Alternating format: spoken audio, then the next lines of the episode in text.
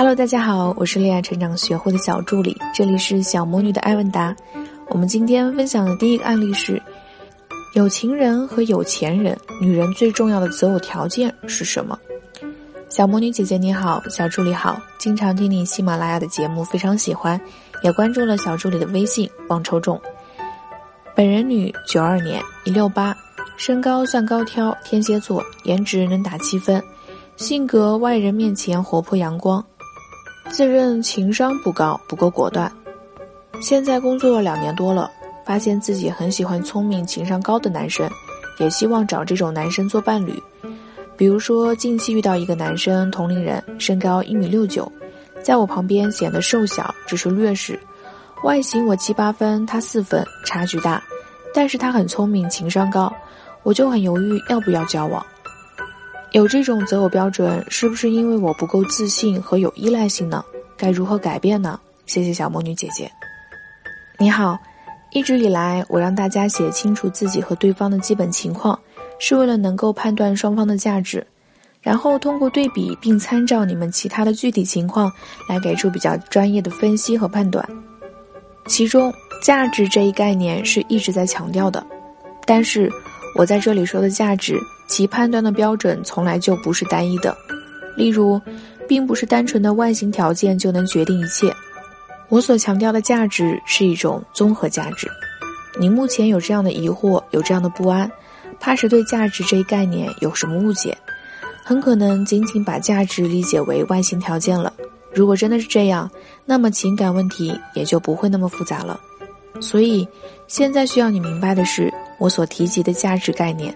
其实不仅仅是外形的价值，还有其他的很多方面。就目前的大环境下，男生对女生的择偶行为，注重外形价值的比例会占较大的比例，但是女生对男生的择偶行为，注重外形价值的比例则相对来说较小。因此，为什么女生在外形条件上似乎要下更大的功夫呢？这是大环境所导致的。那么。除了外形的价值，在择偶时还有别的什么价值可以参考呢？篇幅的关系，这里先提三点。俗气的第一点，资产，这是择偶时重要的参考价值之一。无论是男生还是女生，资产也是其自身价值的组成部分。为什么现在会出现以下社会现象？有部分帅气小哥哥会和一些颜值未必很高的富婆在一起。也有部分的漂亮小姐姐会和一些颜值一般，甚至有点丑的富商在一起，是资产在作怪。这两种例子虽然极端，但也足以说明资产的多与少对一个人价值，最少是能起到加分或者减分的作用。第二点就是个人的魅力，这个概念含义非常广泛，比如幽默感，比如聪明才智、高情商、艺术才艺，比如身体技能等等。在大部分情况下，在同等颜值、身高、体重和资产的情况下，一个富有幽默感的、高情商的，和你在一起经常能让你开怀大笑的男生，和一个你说好几句话都只能回应“哦哦”，然后沉闷的自己玩游戏的男性，两相比较，一定是前者更受欢迎，价值更高。一个在约会中能够运用聪明和才智解决所有问题的男生，和一个总是傻愣愣的、没有计划、漫无目的。而且很多问题一出现都着急忙慌不懂解决的男生，哪个更让女生有更好的情感体验一目了然。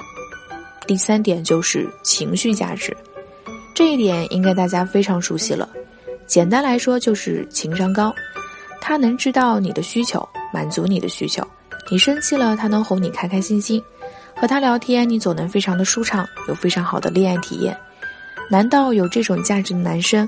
不比那些让你每天烦躁不堪、恋爱体验差到极点的男生更好吗？所以，聪明和情商高也是一个男性的价值组成部分。哪怕他的外形条件差一点，但如果能让你有很好的恋爱体验，你不是赚了吗？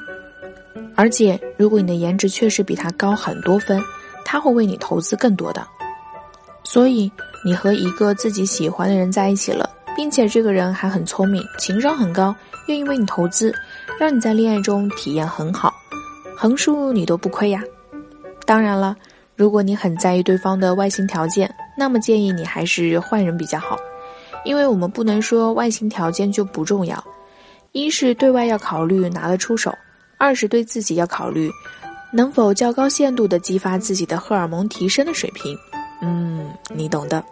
好了，接下来我们讲述今天的第二个案例：高难度挽回，三步抓心，成功挽回他的心。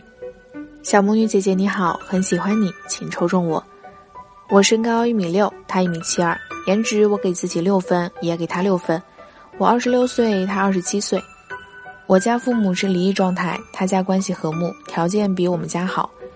相识十年，谈了四年，他有点大男子主义，但对我一直很好。从刚开始的一直吵架，到后面不跟我斤斤计较，都是他一直在改。我一直问他，我需要改的地方，你告诉我。他会说不用，我很好，哪里都好。我们是异地，他在江苏，我在上海。在这四年里，都是他来看我，坚持了四年。四年来，我对他的关心很少，都是他在付出和改变。我一直享受这个过程，没有付出过什么。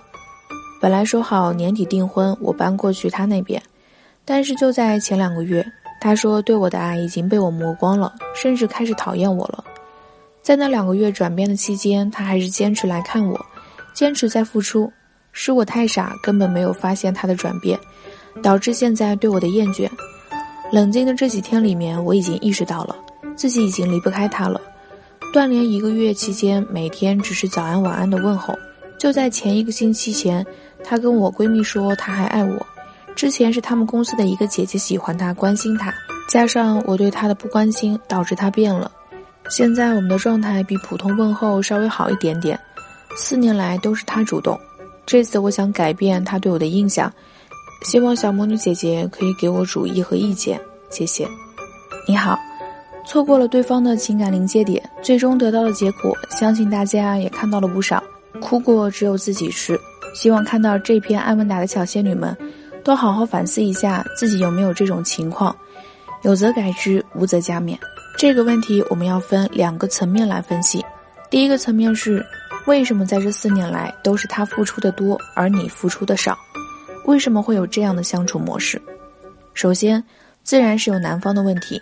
尽管他有点大男子主义，但从来信当中，除了刚开始那段时间，其余的时间里，他都为你妥协了，把大男子主义这个缺点改掉了，并且在你的价值没有大幅度提升的情况下，持续的为你投资和付出，这就让他显得没有底线，也显得价值低。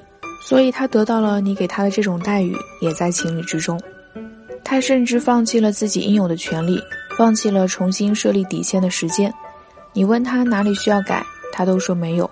受到你这样的待遇，说句不好听的，这是他自找的。然而，这并不是他单方面的问题，你的问题也非常大。你总是得寸进尺。从照片上看，老实说，你的外形条件相对来说并没有达到能让他给你这么高的待遇的地步，而你仅仅是利用了对方的不跟你计较和放弃底线，以及自己的性别优势，一步步的索取更多罢了。他说你很好，你就真的很好，不需要改了。有些话如果听不到言外之意，不懂得自省，要么是情商低，要么就是视而不见。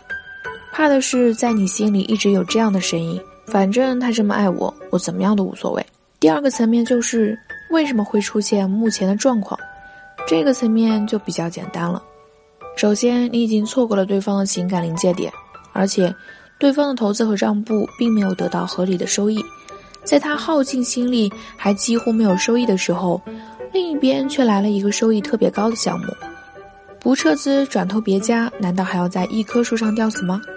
可你还在沾沾自喜，自以为别人为你投资这么多，是因为自己价值使然。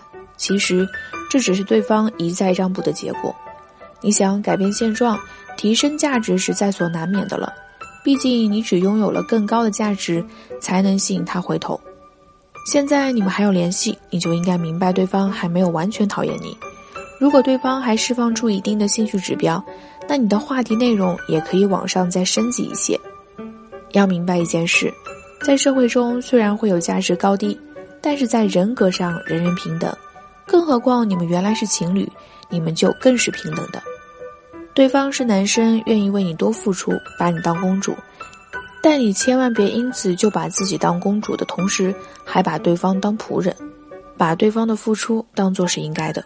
你是公主，他是王子，平等尊重，有来有往才是恋爱良好发展的最好方式。所以，从你们关系缓和开始，为他投资多一点。他曾经怎么做，你就怎么做。如果他在你这儿体验不好，还会想和你在一起吗？当然了，他没有底线的缺点，还是别学了。不过，他和那位姐姐已经好到了什么程度，你也应该先了解情况，否则你就又可能由前任转变成了第三者了。为什么很多姑娘明明价值很高，长得也好看，可是就是没有男朋友呢？或者有很多追求者，但是自己喜欢的那个人对自己一点兴趣都没有？想要知道吸引桃花的秘诀和适合用什么方法追求自己喜欢的人吗？快来添加情感小助理的微信，恋爱成长零零二，告诉你那些撩的男人心痒痒的女生是如何做的，让你喜欢的人反过来主动追求你哟。